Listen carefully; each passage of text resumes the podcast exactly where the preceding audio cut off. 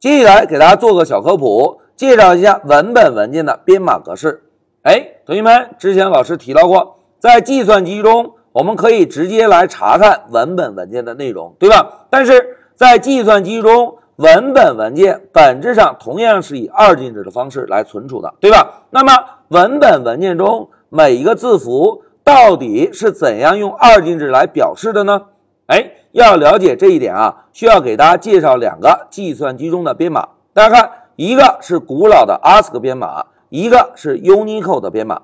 那么我们先来看一下 ASCII 编码。同学们，老师之所以说 ASCII 编码是古老的编码，是因为啊。计算机最早是美国人发明的。美国人为了在计算机中使用自己熟悉的英语，就制定了 ASCII 编码方案。在 ASCII 编码中啊，使用一个字节来表示一个字符。哎，同学们，在计算机中啊，一个字节就包含有八个零或者一。哎，八个零或者一进行排列组合，是不是一共有二百五十六种组合方式？对吧？哎。二的八次方，因此呢，ASCII 编码定义的字符啊，一共就有二百五十六个。那现在同学们试想一下，美国人习惯使用的英语，用二百五十六个字符能够描述吗？来，我们看一下下面这张 ASCII 码表。大家看，在 ASCII 码表中啊，定义有大写的 A 到大写的 Z，然后定义有小写的 a 到小写的 z。同学们。英语只有二十六个字母，对吧？大小写加起来不过才五十多个。除此之外呢，还定义有数字零到数字九。同时，在 ask 码表中啊，还针对转义字符定义了一下。大家看，我们熟悉的杠 T 横向制表符，杠 N 换行，杠 R 回车。哎，同学们，我们之前学习字符串时，老师给大家介绍的转义字符，其实啊。都是 ask 编码中早就定义好的。哎，现在我们来回顾一下，美国人为了在计算机中使用英文，制定了 ask 编码。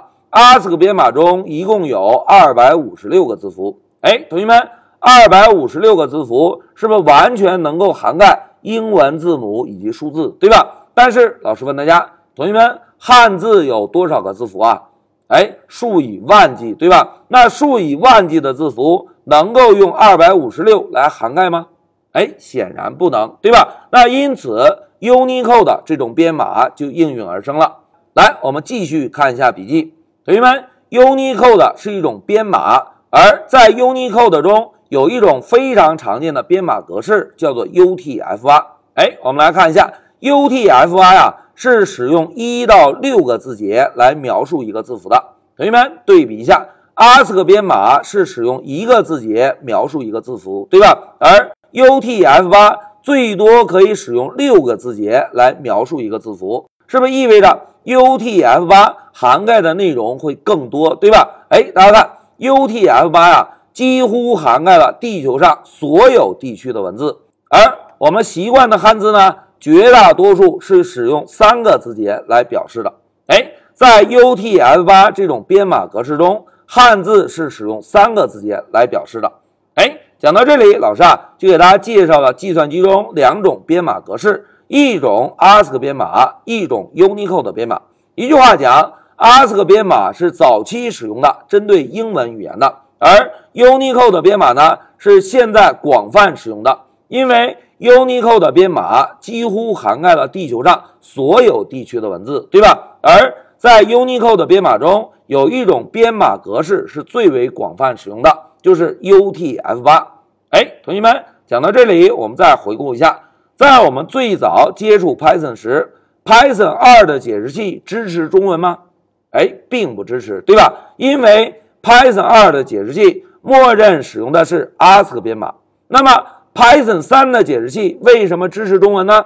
哎，大家看 Python 3的解释器啊。默认使用的是 UTF-8 编码格式。哎，既然使用的是 UTF-8 编码格式，同学们，这种编码格式是不是几乎涵盖了世界上所有地区的文字，对吧？所以，我们可以在 Python 3中直接使用中文，但是不能在 Python 2中直接使用中文。哎，讲到这里，有同学好奇了，老师，老师，怎么样在 Python 2中使用中文呢？哎，不要着急。老师啊，先暂停一下视频，我们稍后就讲。在这一小节呢，就给大家科普了一下文本文件的编码格式。在文本文件中最常用的两种编码就是 ASCII 编码和 Unicode 编码。好，讲到这里，老师先暂停一下视频。